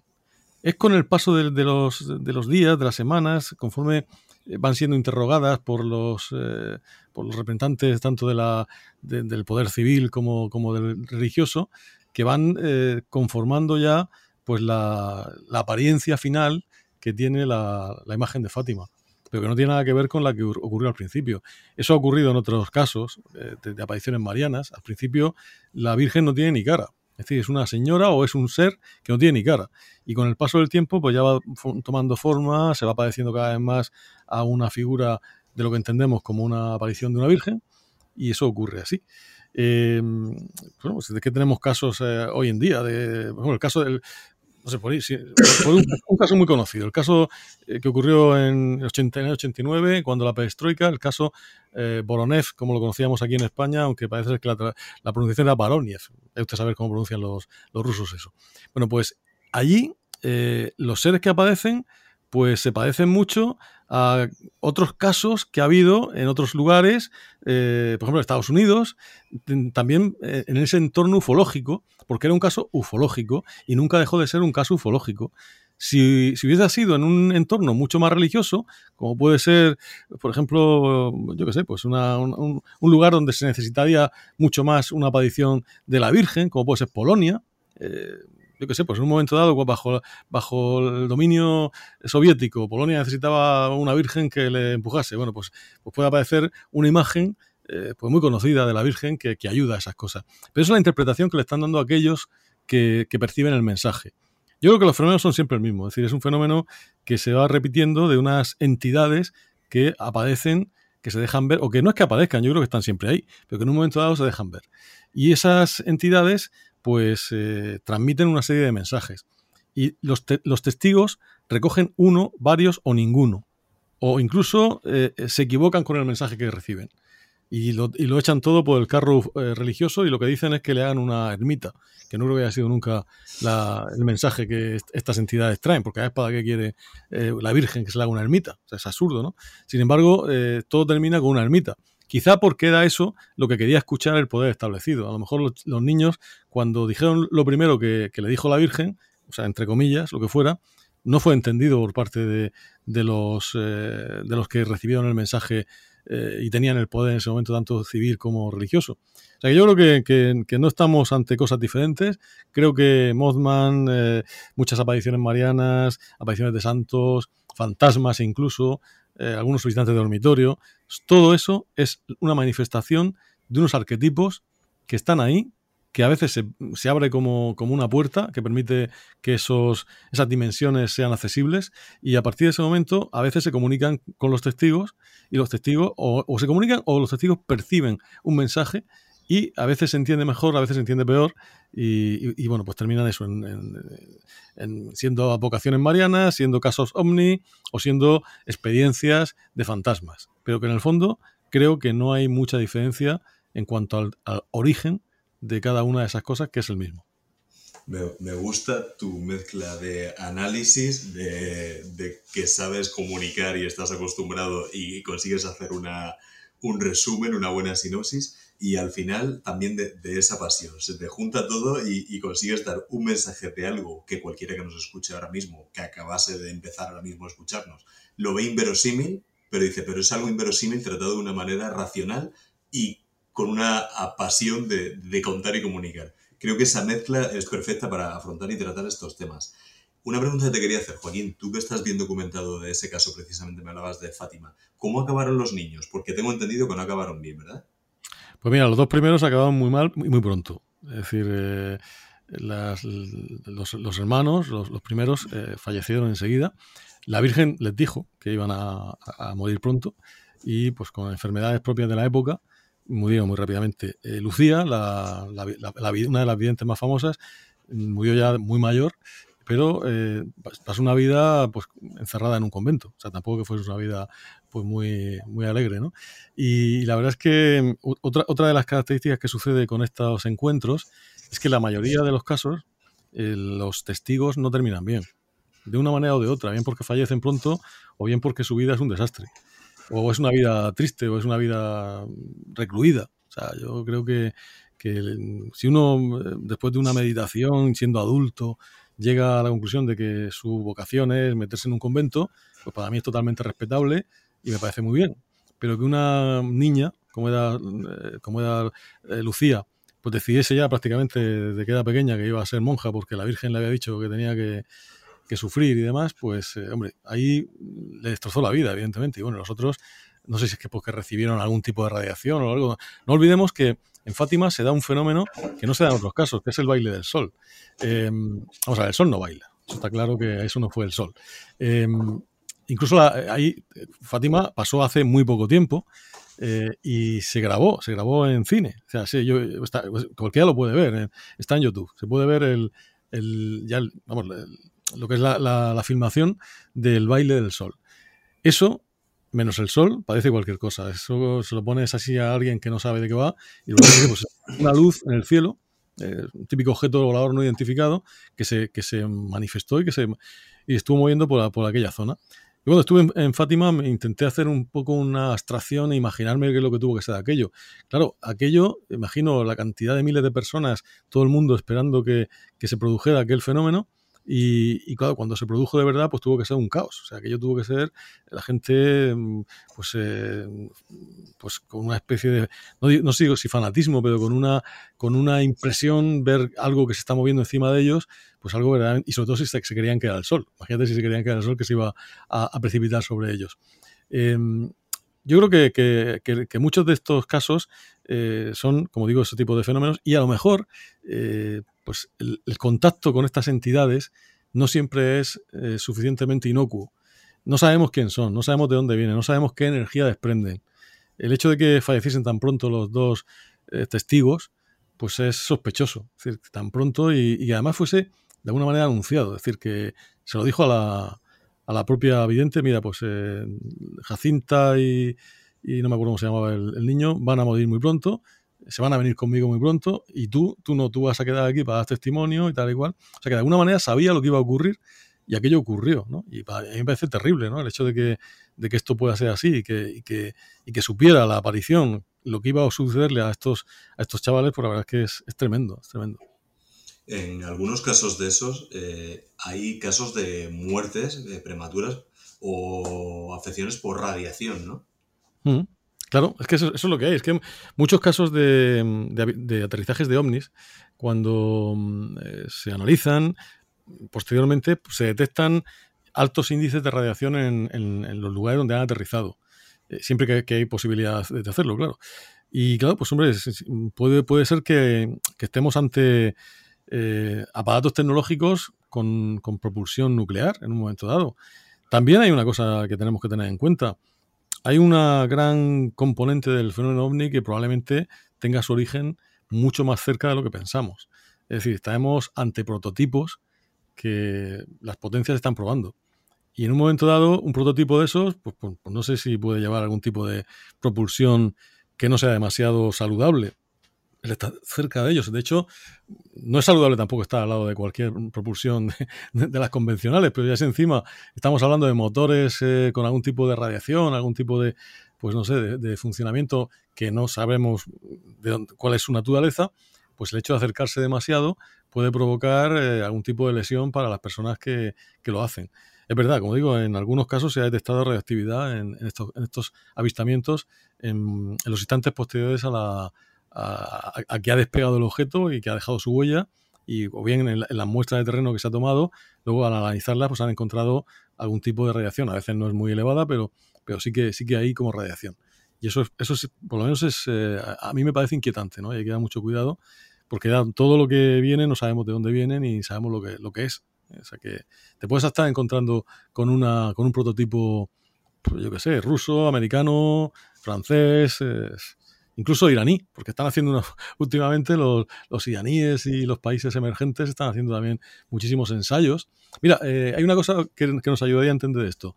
En los años 80, eh, creo que fue en los 80, sí, no, 70 y finales de los 70, principios de los 80, una oleada muy grande de objetos triangulares, de ovnis triangulares. Pues qué casualidad que en ese momento se estaba probando por toda Europa eh, el famoso F-117, el avión invisible norteamericano, que si lo ves desde determinados ángulos ves un triángulo, porque son aristas, o sea, no es un, no es una, no es un perfil, eh, digamos, suave, sino que son, precisamente para que el radar no los, no los capte, pues tienen unas formas angulosas y de determinados, eh, determinadas perspectivas lo que se ve cuando observamos estos aviones es un triángulo. Pues una época de ovnis triangulares que se vieron por toda Europa. O sea que, que es, eh, a mí no me cabe duda, es decir, estábamos viendo eh, prototipos eh, norteamericanos antirradar que se estaban probando en ese momento. Y quién sabe qué cantidad de prototipos estemos viendo hoy en día que, no sabemos lo que son. Y que lógicamente a los gobiernos siempre le ha interesado mucho que se hable de ovnis, pero se hable mal. Porque claro, si yo tengo que probar un prototipo y todo el mundo está muy atento a lo que hay en el cielo y se creen lo que dicen los testigos y, y un testigo dice, pues he visto un objeto en forma triangular que se ha movido. Entonces, a lo mejor la opinión pública puede pensar, ¿qué estarán probando los, el gobierno para que se vea una cosa triangular que se mueve, no sé qué, y que no lo detecta el radar? Ahora, si el gobierno promueve, o los gobiernos promueven el, ridículo de los testigos ovni, pues ya puedo poner en marcha lo que me dé la gana, porque si lo ve un señor a medianoche por ahí o por un descampado, ve un objeto y luego cuenta que lo ha visto, pues ¿quién se lo va a creer? ¿Quién se lo va a creer? Mira, eh, un caso personal, visto por, mi familia y por mí.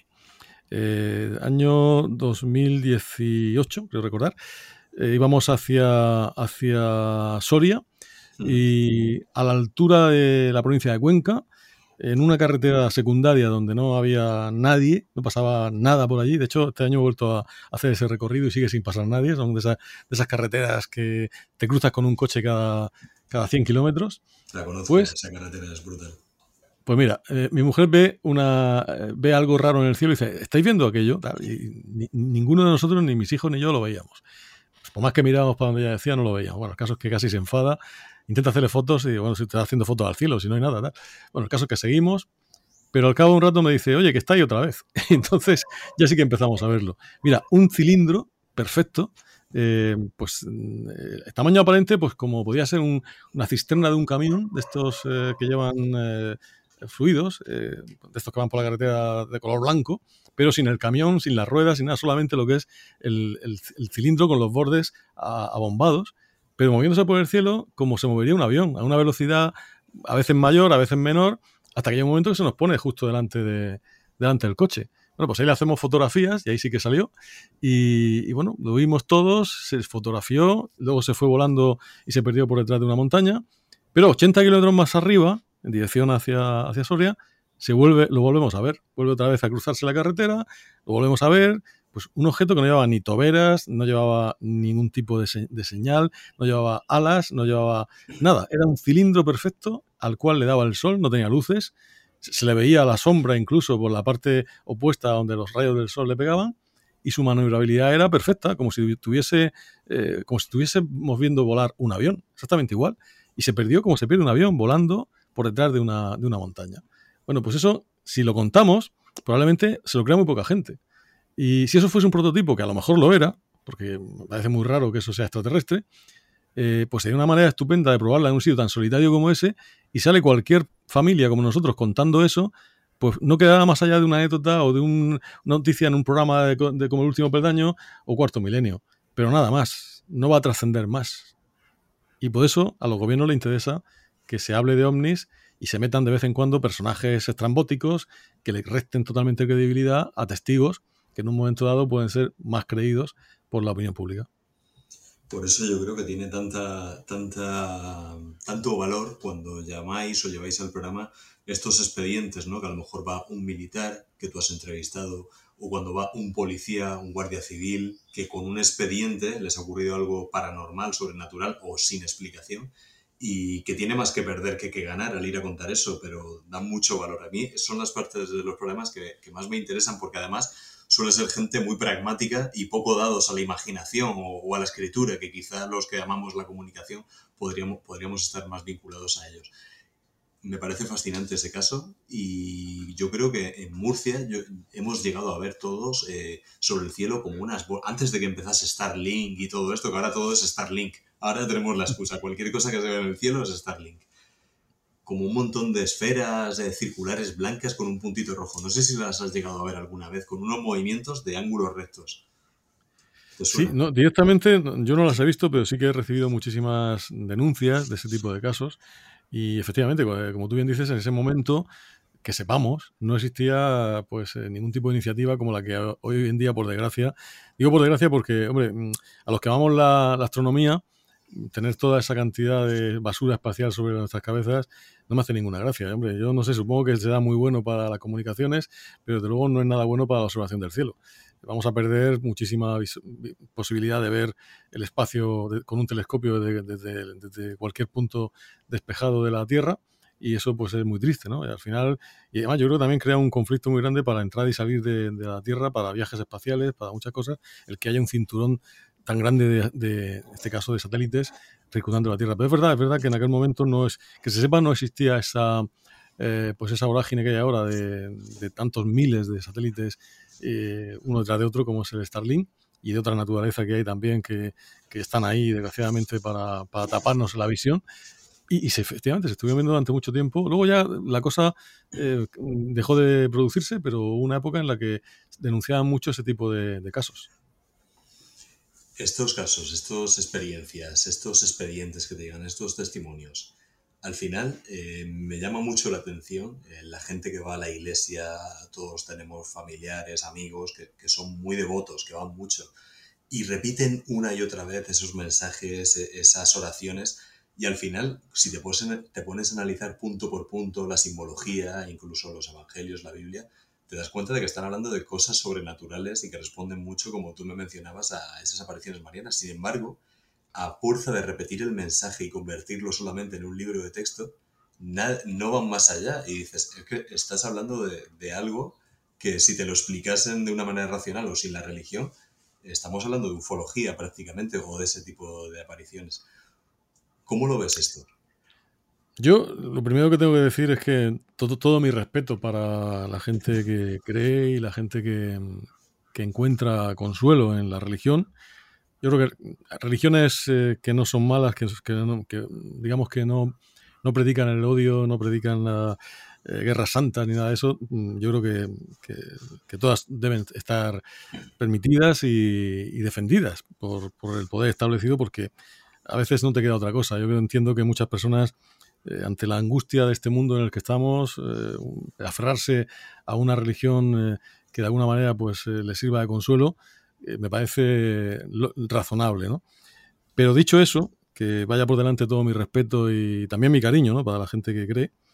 Yo personalmente hacía mucho tiempo que no que abandoné todo ese tipo de, de, creencias y, y, aunque nunca, o sea, yo no digo que no exista un Dios, por supuesto que no, no lo sé, no, no, no puedo estar seguro, pero siempre he dicho que si existe un Dios tiene que ser algo mucho más eh, elevado, mucho más eh, universal que lo que la mayoría de religiones nos ponen, ¿no? Porque las religiones nos ponen dioses que tienen mucho de humanos, mucho más que de, divinos. En cualquier caso, es verdad que independientemente del mensaje religioso y de la creencia en los dogmas, que repito, no voy a criticar ni siquiera voy a entrar, sí que es verdad que muchos de los eh, casos, por ejemplo, de apariciones, de eh, de, manifestaciones de, tipo sobrenatural que son atribuidas por alguna de esas religiones a, origen pues eh, divino origen sobrenatural, yo creo que están en fenómenos bien de tipo ufológico o bien de tipo paranormal. Y, bueno, creo que es un poco utilizar la navaja de Oca, lo que tú decías antes con el sanatorio, ¿no? ¿Por qué vas a buscar cosas más complejas si existen cosas mm, perfectamente eh, naturales que lo pueden explicar, o cosas que están más en el ámbito de lo concreto o de lo, de lo tangible, ¿no? yo creo que muchas, muchas de, esos, de, esos, de esos casos que hay se podrían explicar bajo estos prismas. Eh, lo cual es una, repito, es una opinión mía, ¿eh? no, tampoco quiero, no sé quién para, para criticar a nadie, no, cada uno que, si, para una persona la religión es una buena vía de, consuelo y les hace sentirse bien, pues me parece perfecto y, y ojalá les ayude y, y, a lo mejor es que estoy equivocado soy yo, o sea que, que, no lo sé, pero a mí después de tantos años y de darle vueltas y, y, yo, vamos, yo me, me, he criado, imagino, como la mayoría de todos nosotros, en un ámbito religioso, en familias con creyentes. En, eh, en mi época, en todos los colegios, incluidos los públicos, se rezaba. Ya no es como ahora que, bueno, pues si quieres rezar tienes que ir a un colegio religioso, pero en aquella época se rezaba en todos los colegios y nos enseñaban religión en todas partes. Y, y aún así, mm, reconociendo los grandes valores que, que tienen algunas religiones, por ejemplo, la religión católica tiene muy buenos valores y otras religiones como la budista y otras muchas, pero mmm, tengo que reconocer que a mí nunca me han convencido del todo y siempre les, les he encontrado fallos, ¿no? Y, eso puede ser una cosa subjetiva mía, pero, es así. Pero es verdad que lo que tú dices tienes toda razón. Muchos de los casos que terminan convirtiéndose en apariciones marianas y tienen una ermita en un determinado lugar, si se investigan desde la prisma, el prisma de la ufología, por ejemplo, pues serían un expediente X dentro de un archivo de un ufólogo vamos, vamos a ir terminando, que te estoy robando ya muchísimo tiempo. Estoy disfrutando muchísimo la conversación. Yo también. Y, y un, a base de esta investigación, que investigamos el más allá, algo que me llama mucho la atención es que, aunque no existiese esa religión de la que hablamos, cuando la gente dice, ojalá no existiese religión X, el cristianismo, el budismo, la religión musulmana, si no existiese, tendría que existir porque incluso cuando éramos primigenios, que apenas teníamos capacidad de habla, ya comenzábamos a enterrar y a hacer ritos. Luego el ser humano eh, siempre ha estado en ese último peldaño que tú muy bien representas con, con, tu programa, siempre ha sabido que hay algo más, algo más de lo físico, lo ha intuido, lo ha percibido, Sie siempre ha necesitado ese consuelo, con lo cual creo que se acabaría creando, si no se llamase religión se llamaría de otra manera, pero algo que siempre necesitamos saber fuera de nosotros, que no somos responsables, que hay algo sobre nosotros en base a esas investigaciones, de verte a ti mismo en situaciones de presión, de miedo, de ver a gente con esos testimonios, ¿crees que esos entes y nosotros mismos somos buenos, somos malos, son malos, son buenos? ¿Qué piensas? ¿O es toda una escala de grises gigantesca? Bueno, el, concepto de bien y de mal es siempre relativo y depende del, pues un poco de los criterios que se establezcan desde el principio. Hombre, hay cosas que son buenas en sentido absoluto y cosas que son malas en sentido absoluto. Todo aquello que da daño a los demás es malo y todo aquello que te, haga, te beneficia a ti sin hacer daño a los demás o beneficia a todo el mundo, en teoría es bueno. ¿no? Yo creo que es un poco la máxima que, que podemos tocar.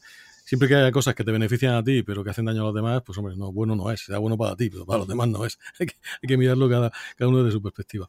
Mira, yo, yo creo que eh, no puede, así como no existe, eh, aunque lo digan, ¿no? aunque haya gente que diga yo soy ateo, yo creo que no es verdad, no existe nadie que sea ateo, es decir, nadie que sea de verdad ateo del todo, es decir, nadie, porque eso ya sea tan, tan, tan, absurdo como decir yo soy, yo creo en Dios a pie juntillas, pues tampoco me lo creo, es decir, una persona no puede estar segura de una realidad si no la ha experimentado y la ha constatado, y nadie ha podido experimentar a Dios, como tampoco nadie ha podido experimentar que no exista Dios.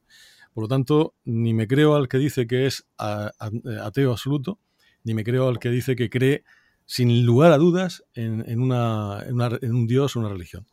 Eh, sí que entiendo pues al agnóstico, esa persona que dice, hombre, yo no, creo que no hay nada, pero no estoy seguro. Bueno, pues eso yo creo que es una postura, es una postura mucho más racional. Y también creo, o sea, me parece racional el creyente sin fanatismo. Es decir, mira, yo creo que eh, he optado por creer porque me lo dice el corazón y, y, me, y me da la impresión de que sí, que hay algo. Y entonces quiero creer. Oye, pues eso también está bien, es decir, pero sabe, siendo consciente de eso, no como, como esos fanáticos que, que bueno, están incluso a, dispuestos a matar por su religión, o que eso ya es el colmo, ¿no? De la... ahí, ahí lo que pasa es que, eh, volviendo un poco al principio de la conversación, la religión se ha utilizado a lo largo de todos los años, todas las religiones, la, la cristiana, la musulmana, todas las religiones se han utilizado por el poder establecido. Y muchas veces eh, la esencia que puede ser muy buena y que yo creo que, todas las religiones o casi todas en el fondo eh, pues tienen principios muy, muy aprovechables y, y muy, eh, muy loables, pero luego los, los que mandan en la religión, los, los que forman parte de su, de su eh, digamos, del, poder establecido en nuestra religión y a veces de común acuerdo con el poder civil y a veces fusionados en el poder civil, y eso lo hemos visto a lo largo de la historia, cómo se confundía el poder religioso con el poder civil y ese poder era uno solo, pues han utilizado la religión para manipular a los, a los seres humanos. Si yo mm, tengo eh, la verdad absoluta y, tú tienes que creer en una verdad absoluta y yo soy el que interpreta la verdad absoluta, tú me tienes que, hacer caso de todo lo que yo diga. Por eso los que interpretan eh, las palabras de Dios, pues son, son los que determinan qué tenemos que hacer y qué no podemos hacer, y cuál debe ser nuestra conducta, y cuál debe ser nuestra moral, cuál debe ser nuestro proceder.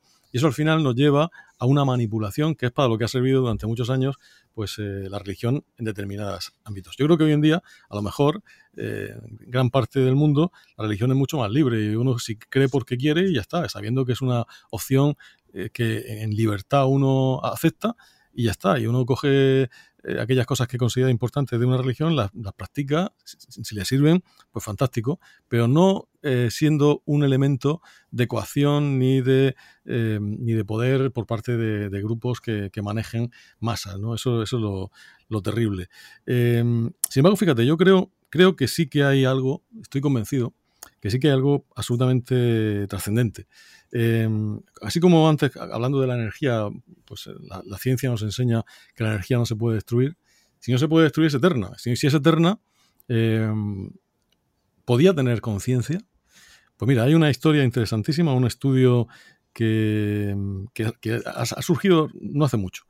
Eh, ha salido del trabajo de dos grandes genios, de Roger Penrose. Penrose es un, es un físico inglés eh, que eh, trabaja en la Universidad de Oxford, fue, fíjate de quién estamos hablando, fue, eh, estuvo en, la, en el tribunal que aprobó la tesis doctoral de Stephen Hawking, imagínate tú con quién, con quién estamos, de quién estamos hablando, y es un señor pues que bueno, se ha dedicado a la física cuántica en los últimos años, un auténtico, uno de los cerebros más grandes que hay, un experto grandísimo en el tema de agujeros negros, trabajó con Hawking en la famosa teoría de la radiación de los agujeros negros. Bueno, pues este señor, que no es sospechoso de ser un, eh, pues un cantamañanas, junto con otro gran, eh, otra gran eminencia, el doctor Hameroff, que es, eh, un, eh, es un médico anestesista estadounidense que ha, eh, que ha tenido, ha hecho un estudio muy importante de experiencias cercanas a la muerte, porque ha, vivido muchos casos de, personas que han, que han, estado muertas clínicamente, que él las asistía en, en operaciones en las que él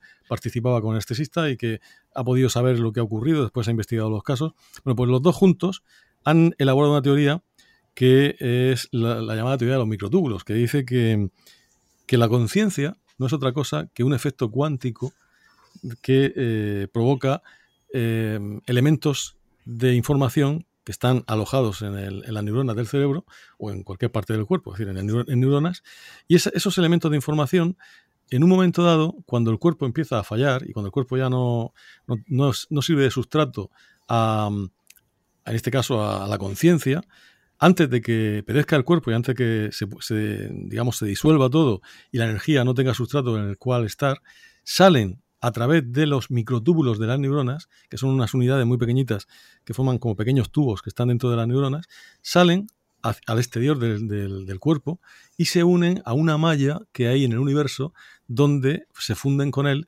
y forman parte de la inteligencia cósmica del universo. Es una teoría que estos dos grandes científicos, y no estamos hablando de, ni de iluminados, ni de, ni de, ni de monjes, ni de, ni de filósofos siquiera, estamos hablando de científicos pues la, han, eh, esto es a grande modo, luego es mucho más compleja, pero bueno, la, han incluso eh, expuesto en una tesis con base matemática, eh, con la, la, base matemática que Penrose ha aportado, y bueno, nos hace pensar que la supervivencia tras la muerte puede tener una base y un sustrato físico, lo cual eh, estaríamos hablando de, un componente científico a la trascendencia. Y eso a mí por lo menos me da mucha esperanza, porque cuando empiezas a aferrarte a la ciencia, que la ciencia no olvidemos que no es un invento, la ciencia es lo que nos permite descubrir la realidad de las cosas y de manera segura. Y que existan ya teorías científicas que nos llevan hacia ese camino, por supuesto, muy criticadas. Esto no es, eh, todavía no está cerrado del todo. Hay muchos, eh, muchos detractores, pero eh, ahí están las teorías, ya están publicadas. Cualquiera que quiera se puede bajar los trabajos, porque están, yo tengo he bajado de internet unos cuantos PDFs con todas esas teorías y están perfectamente definidas. Y eso a mí me da mucha esperanza, porque realmente creo que sí que existe una trascendencia, creo que el universo de alguna manera tiene inteligencia, vamos a llamarle Dios a esa inteligencia, ¿por qué no? Es una manera de llamarle a un, a un universo inteligente del cual formamos parte y que permite que sigamos teniendo identidad y conciencia eternamente. Para mí me da, me da mucha satisfacción el pensar que a lo mejor sí que todo eso que nos contaron de pequeño, de que existe un más allá, que no tiene nada que ver con lo que nos cuentan muchas religiones, pero que en el fondo todavía es más interesante, ¿no? Porque estamos hablando de energía infinita, de energía inmortal y de la capacidad que puede tener esa energía de relacionarse con otras energías conscientes, pensantes y eternas. Me parece fantástico. Me parece fantástico esta disertación y al final lleva a que somos el universo manifestándose físicamente y pensándose a sí mismo. Es, eh, eso lo podemos ver en la naturaleza, ¿no? Las mentes colmena, los insectos, enjambres, las, las, agrupaciones de hormigas, los hormigueros, funcionan un poco así. Una gran reina o un gran cerebro que hace que, que todos funcionen de una manera. Es súper interesante. Podríamos estar hablando, por lo que veo, horas y horas, Joaquín. Llevamos ya, me marca, eh, dos, casi dos horas. Llevamos camino ahora mismo. Eh, ¿Cómo pasa el tiempo? Eh? Brutal, brutal. Y más cuando estás teniendo una conversación que estás disfrutando, como, me está pasando contigo. Me gustaría hacerte las dos últimas preguntas que hago a todos los invitados que tenemos aquí. Me gustaría que hiciésemos un viaje en el tiempo, que no los hemos tocado y miedo me da que los tocásemos, porque se nos hace de noche seguro. Eh, y te encontrases con el Joaquín de 8 o 9 años, quizá el que tuvo aquella pequeña revelación, y que le dieses un consejo, que pudieses hablar contigo mismo y darte un consejo. ¿Qué te dirías?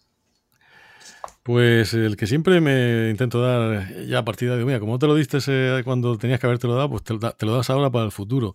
Y es que no dejes nada por hacer. O sea, em, evidentemente hay cosas que no podemos, pero dentro de lo que podamos, yo hablo siempre de, lo posible, de lo, realista. Eh, no dejes nada por hacer que puedas hacer. Es decir, aquello de decir, bueno, eh, voy a, como, creo que esto es mejor hacerlo más adelante porque ahora mismo me falta no sé qué, me falta no sé cuánto.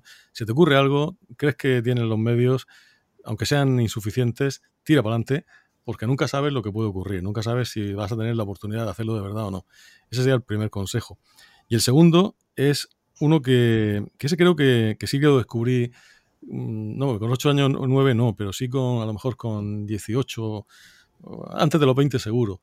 Y es que no te asuste nada. O sea, no te, no te, no tengas miedo a nada. No, no, no, no, no hay nada que, que, que, tú no seas capaz siempre y cuando desees hacerlo. Y sobre todo que, que nada te, que nada te, te, te, diga que no puedes con algo. Es decir, a veces quizá lo que tenemos miedo es de, de, de un fracaso porque pensamos que todo tiene que salir bien. Pues mira, mm, las cosas a veces salen mal porque eso te enseña. Y es muy bueno esos fracasos, son muy buenos. Yo tengo algunos fracasos fantásticos. Y creo que a veces he aprendido mucho más de los fracasos que de los aciertos. Intento aceptar siempre porque es la, mejor manera de avanzar. Pero cuando intento hacer algo y me equivoco y meto la pata, pues eh, empiezo a aprender y empiezo a tomar nota y, ya está. Y no, y no, queda más. O sea que yo creo que de alguna manera es, es esa sensación de que la vida se viene a vivirla y no a ser espectador. Como decía Hunter S. Thompson, la, la, vida es para llegar derrapando, lleno de barro, cansado, con el pelo alborotado y exclamando menudo viajecito. cierto, cierto. Totalmente de acuerdo.